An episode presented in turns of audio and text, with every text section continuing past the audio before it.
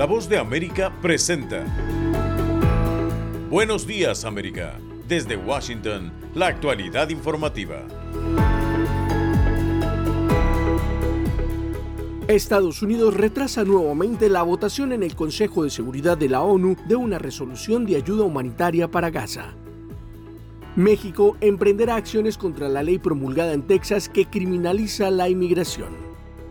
Y hoy, en nuestra serie de especiales de fin de año, indagamos en la crisis del fentanilo que afecta a Estados Unidos y que afecta a miles de familias cada año.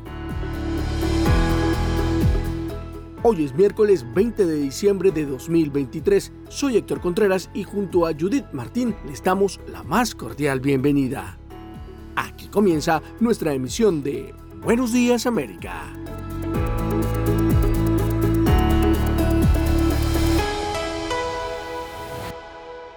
El ejército israelí y militantes de Hamas protagonizan intensos tiroteos en las calles de la segunda ciudad más grande de Gaza. Tel Aviv continúa desarrollando su intensa campaña para erradicar a los miembros de Hamas en Gaza y a su paso por el enclave palestino ha provocado la destrucción de más de la mitad de la infraestructura, mientras que más del 90% de los gazatíes se han visto forzados a desplazarse. A los escombros, el hambre y la falta de vivienda se suman los casi 20.000 civiles fallecidos, según el Ministerio de Salud del enclave palestino. Una situación que despertó la indignación de James Elder, el portavoz de UNICEF, el Fondo de la ONU para la Infancia.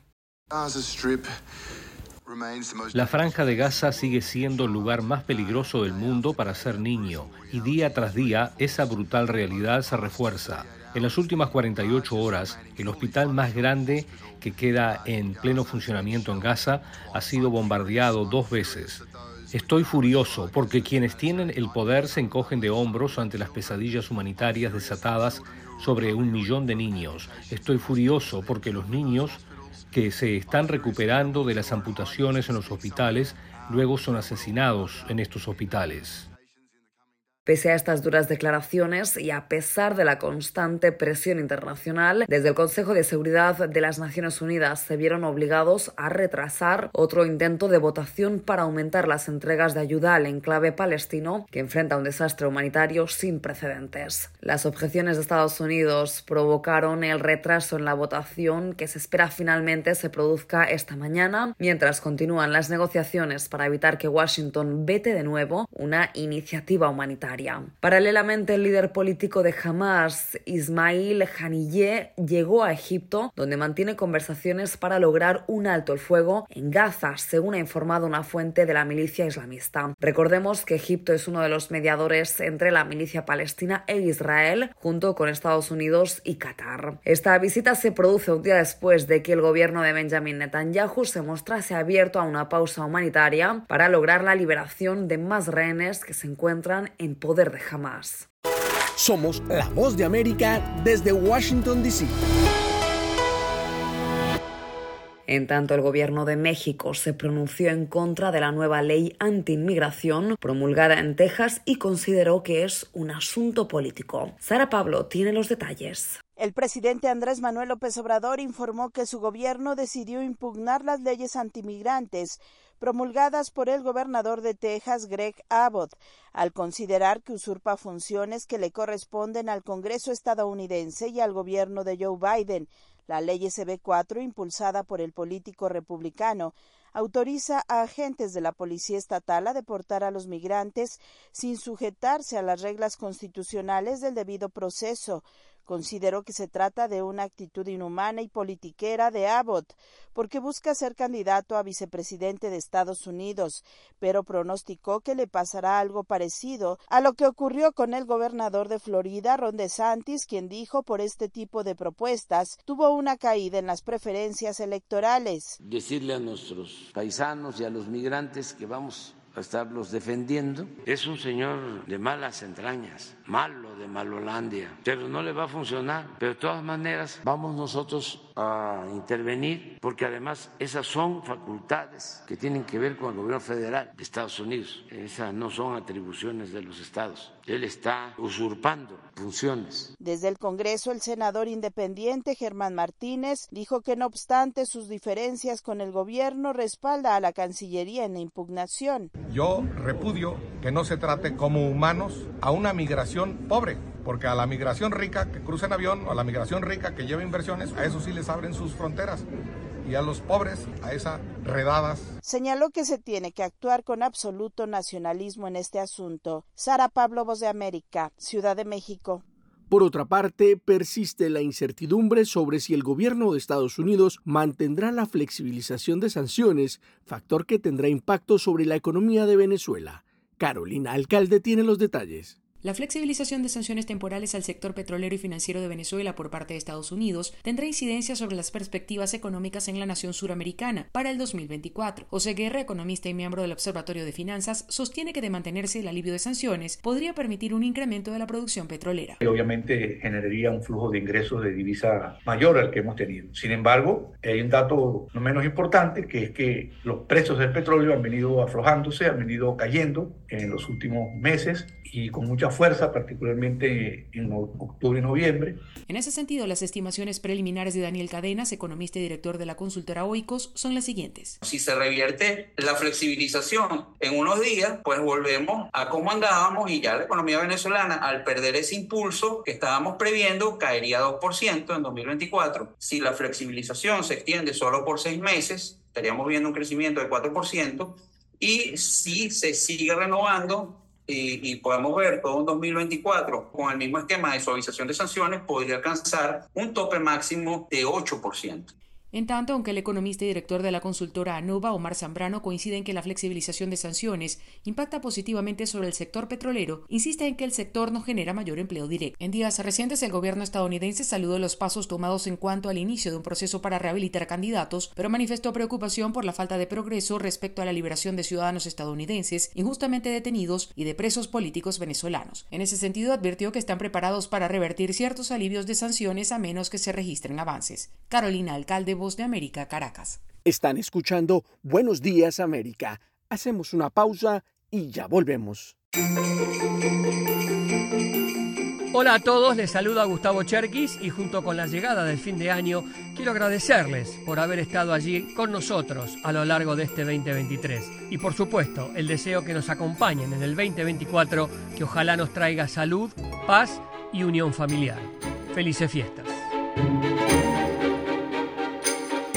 En este año 2023 hemos sufrido muchísimo por las guerras y es el momento de encontrar la paz dentro de cada uno de nosotros. Si podemos dar algo de paz en nuestro alrededor, seguramente recibiremos 2024 con la posibilidad de volvernos a estrechar las manos y el corazón. Soy Giselle Jacome, corresponsal de Voz de América en Quito, Ecuador. Un gran abrazo.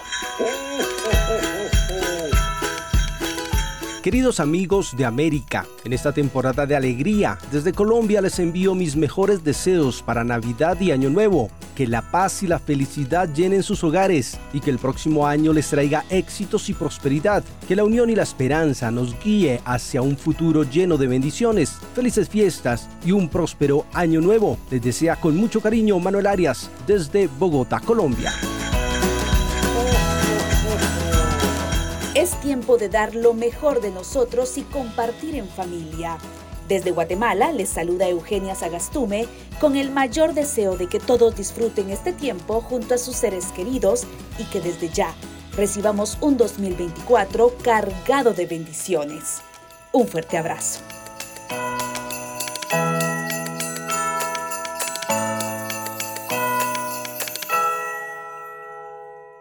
Buenos días América, estamos de vuelta con más información. Y la entrega de este episodio especial que escucharán a continuación se enmarca dentro de la programación de fin de año y aborda una problemática tan actual como desoladora, la crisis de fentanilo que padece Estados Unidos, donde su consumo ha crecido exponencialmente para lamento de miles de familias en el país. Nuestro colega Héctor Contreras nos lleva a conocer más en profundidad esta crisis actual. Somos la voz de América desde Washington, D.C.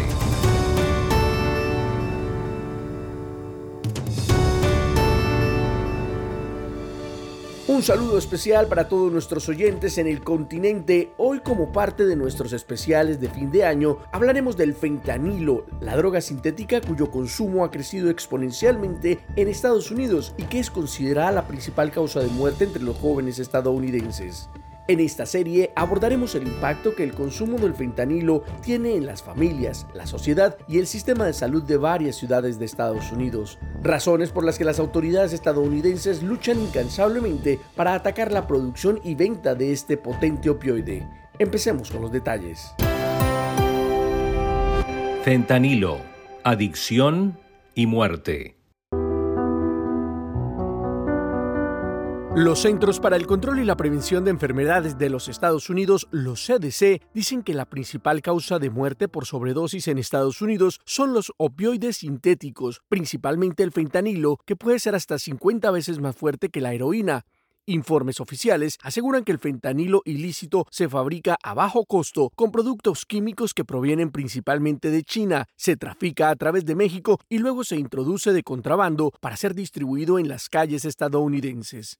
El número de víctimas de este tipo de drogas aumenta exponencialmente cada día y esta es la historia de Lucas Brainer, un joven que trabaja a tiempo parcial como instructor de natación y jugaba al fútbol en su escuela secundaria en una tranquila comunidad a las afueras de Seattle. Este joven deportista, quien además pertenecía al grupo de apoyo de la iglesia, sufrió una lesión en la espalda a los 16 años, razón por la cual debió empezar a tomar analgésicos, como narra su madre Olga Davidov Weigner, quien aseguró a La Voz de América no estar preocupada al enterarse de que su hijo tomaba ese medicamento. Sin embargo, ella dijo que habló con su hijo sobre los riesgos de las drogas después de que uno de los compañeros de su clase muriera por sobredosis. I talked to Lucas after funeral.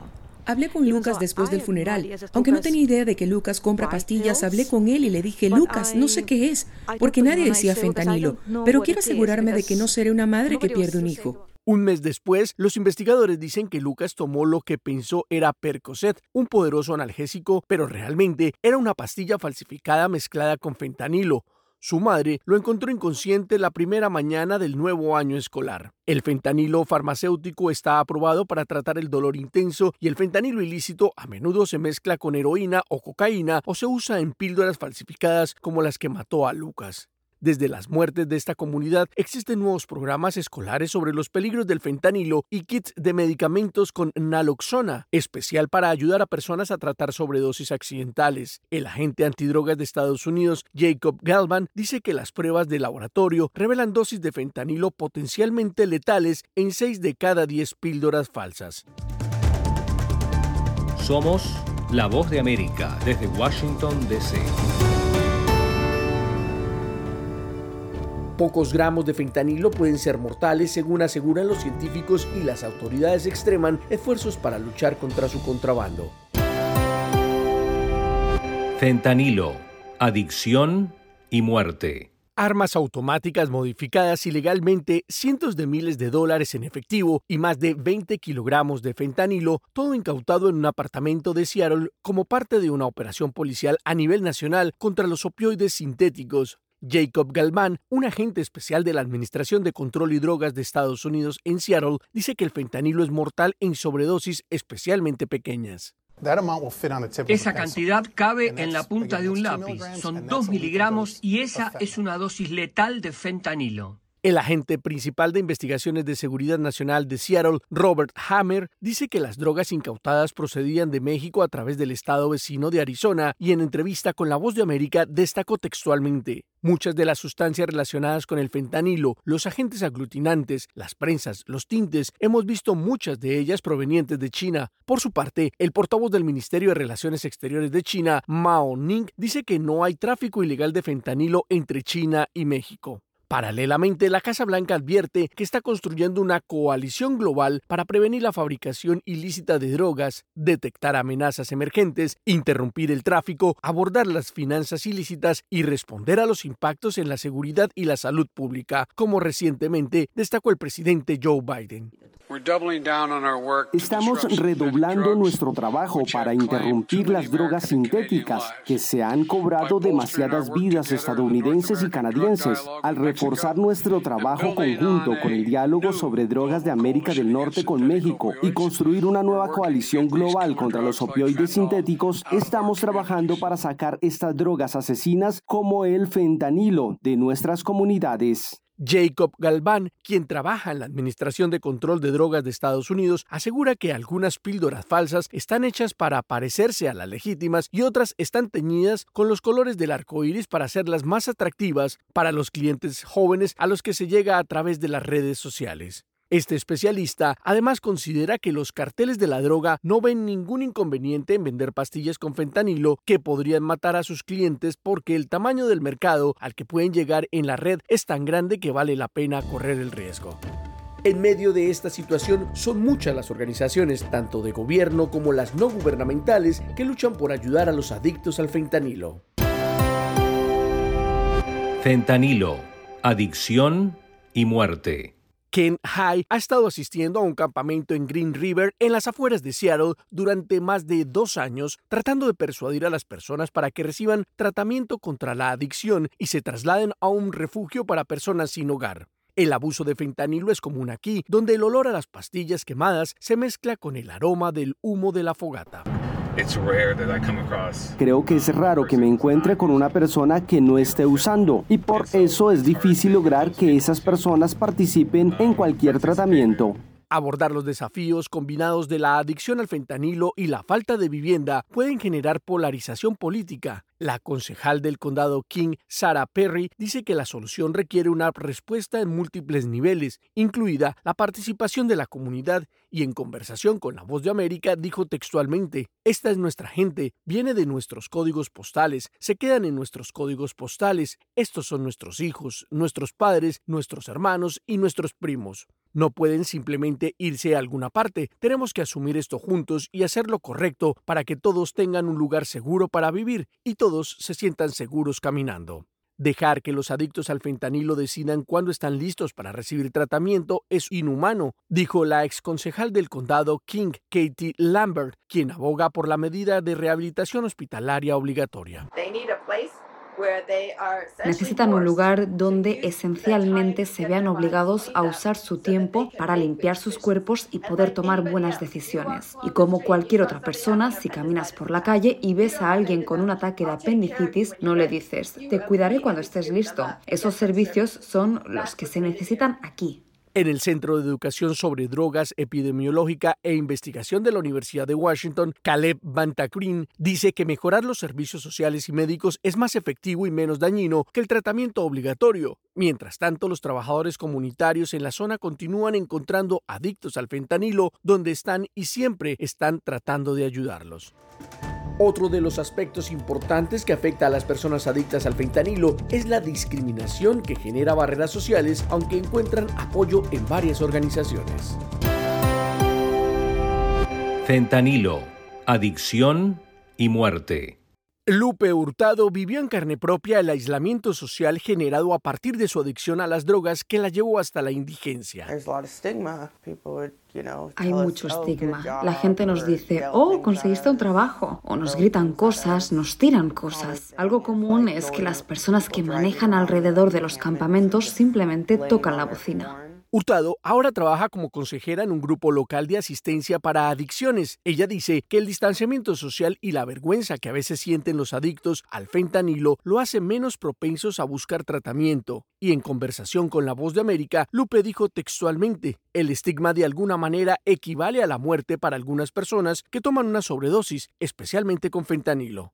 Los adictos al fentanilo, especialmente aquellos que no tienen hogar, pueden ser difíciles de aceptar para la comunidad. El asesor de salud pública, Brad Feingood, dice que romper los estigmas en torno a la adicción al fentanilo es fundamental para el tratamiento, especialmente considerando que el trauma a menudo contribuye al abuso de drogas.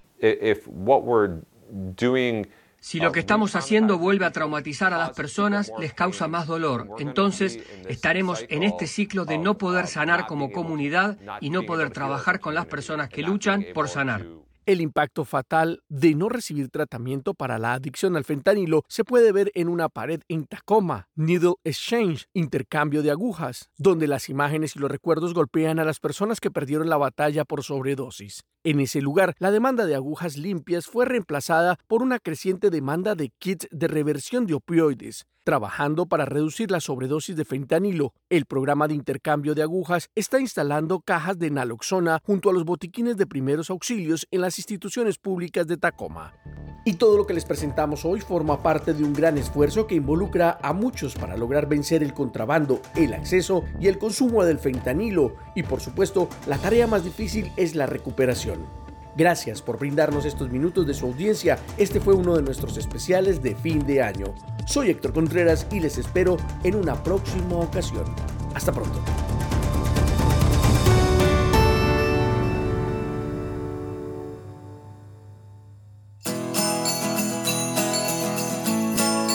Estimada audiencia, les saluda Judith Martín y es un privilegio verdadero dirigirme a ustedes un año más en estas fechas tan señaladas. Su sintonía es nuestro mejor regalo y desde la voz de América les envío un enorme abrazo y les deseo un muy feliz 2024, que sea un año lleno de bendiciones y sobre todo mucha, mucha salud. Hola, ¿qué tal? Les saluda Sara Pablo desde México. Aprovecho estas fechas para enviar un abrazo a la audiencia de La Voz de América. Les deseo felices fiestas y que este 2024 se cumplan sus sueños, que la salud los acompañe siempre y que todos los días estén llenos de dicha y amor. Les mando un beso desde México. Hola, les saluda Óscar Ortiz, corresponsal de La Voz de América en Honduras y en esta época de la Navidad quería desearles que la pasen en familia, disfruten y sobre todo acompañados de Dios. Feliz Navidad y éxitos en el año nuevo. Hola, soy Silvia González, corresponsal del Perú. Deseo que esta Navidad llegue la paz y el amor a todas las partes del mundo y que este año 2024 te siga el éxito y la prosperidad. Feliz Navidad, feliz Año Nuevo.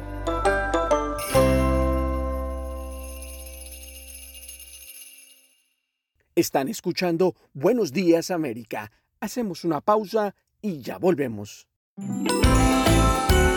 Hola a todos. La llegada del fin de año significa una oportunidad de cambio, pero también de agradecimiento por todas las cosas buenas que nos da la vida.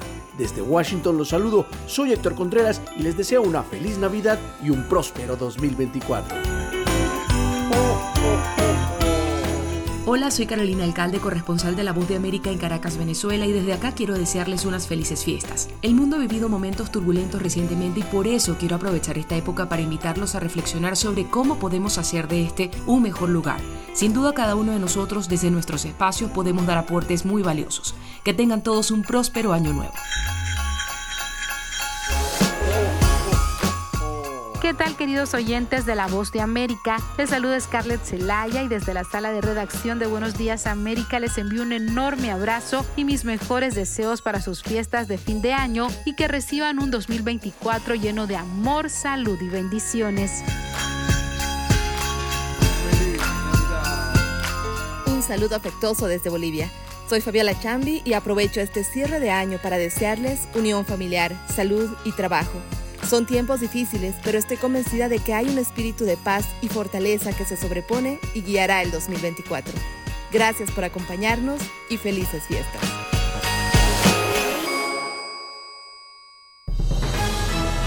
Momento deportivo en La Voz de América. Les informa Henry Llanos.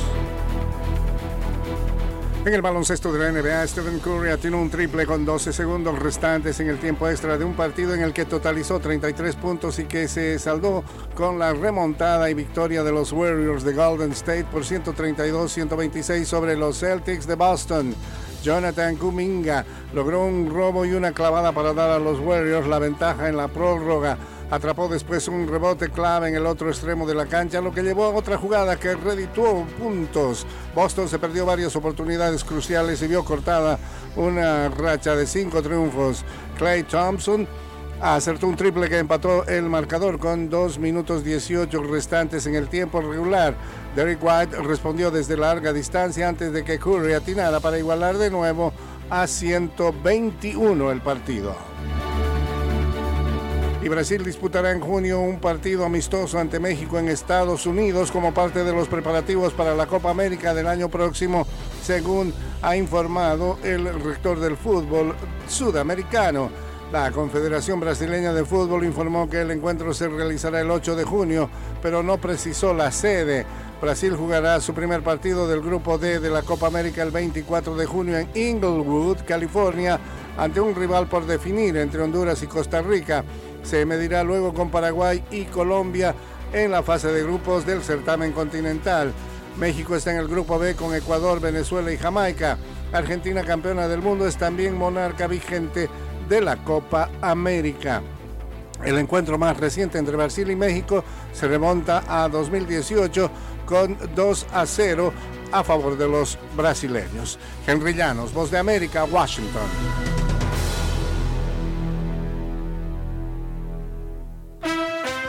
Casi absolutamente todo es entretenimiento. Desde la Voz de América en Washington les saluda Alejandro Escalona. Esta es la Voz de América. Estamos a bordo de un tren, el 98 de Amtrak, el Silver Meteor, que conecta la capital de Estados Unidos con la Gran Manzana. Allí vamos a pasar el día. No solamente el día está bastante nublado, hay mucha neblina. Saliendo de Washington, la primera parada es Baltimore, Maryland. Luego viene Wilmington, Delaware. Filadelfia, la calle 30. Y otras paradas en Nueva Jersey antes de llegar a Manhattan. Esta es la voz de América. Aparentemente gustó mucho el programa de los Beatles. O al menos eso es lo que dicen un par de filiadas en Ecuador también una en las afueras de Bogotá, Buenos Aires.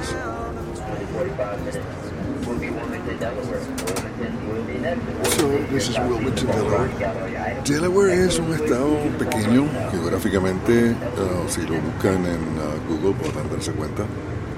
Biden tiene una, una casa de playa por ahí, no muy lejos de aquí, en el área de Rehoboth.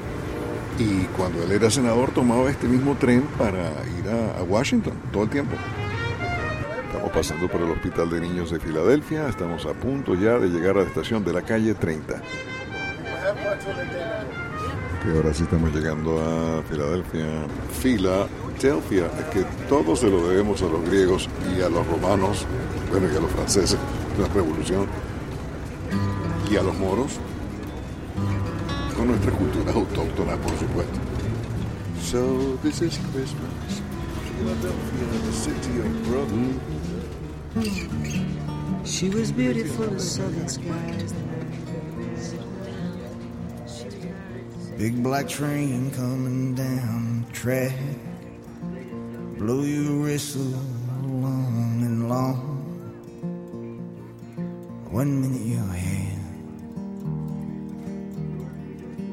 Next minute you're gone. I lay my penny down on the rail. Bueno, y así llegamos a nuestro destino en la Gran Manzana a bordo del Silver Meteor de Amtrak. Les prometemos por el Prometeo de Rockefeller Center que antes de Navidad tendremos el próximo episodio de nuestras aventuras por Nueva York. Voz de América, Radio Entretenimiento, estas son las noticias del espectáculo.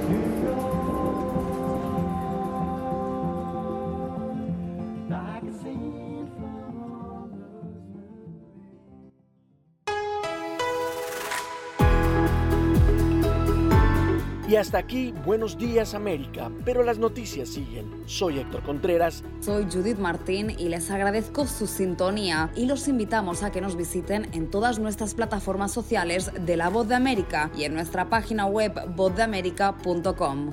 Hasta nuestra próxima emisión.